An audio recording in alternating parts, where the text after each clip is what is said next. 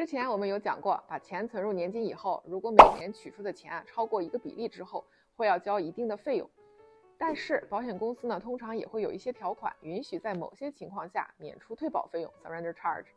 今天啊，Iris 带大家来盘点下，通常这些情况都有哪些。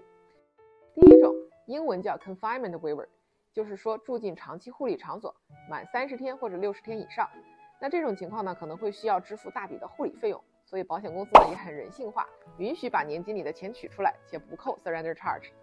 第二种英文叫做 disability waiver，就是如果确诊残疾了，想从年金里取钱，那也可以免除退保费用。第三种英文叫做 terminal illness waiver，也就是说如果得了绝症，确诊预期寿命只有十二个月了，那么这种情况从年金里取钱也不需要交 surrender charge。我们提到的这三种条款呀，并不是所有的年金产品都有。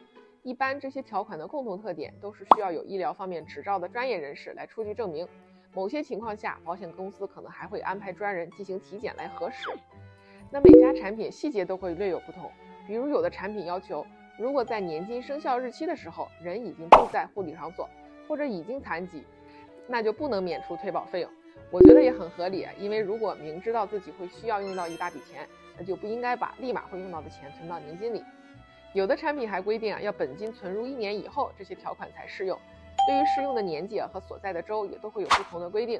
大家在购买之前呢，可以仔细读下条款或者问清楚。我是 Iris，关注我，教你买保险不踩坑。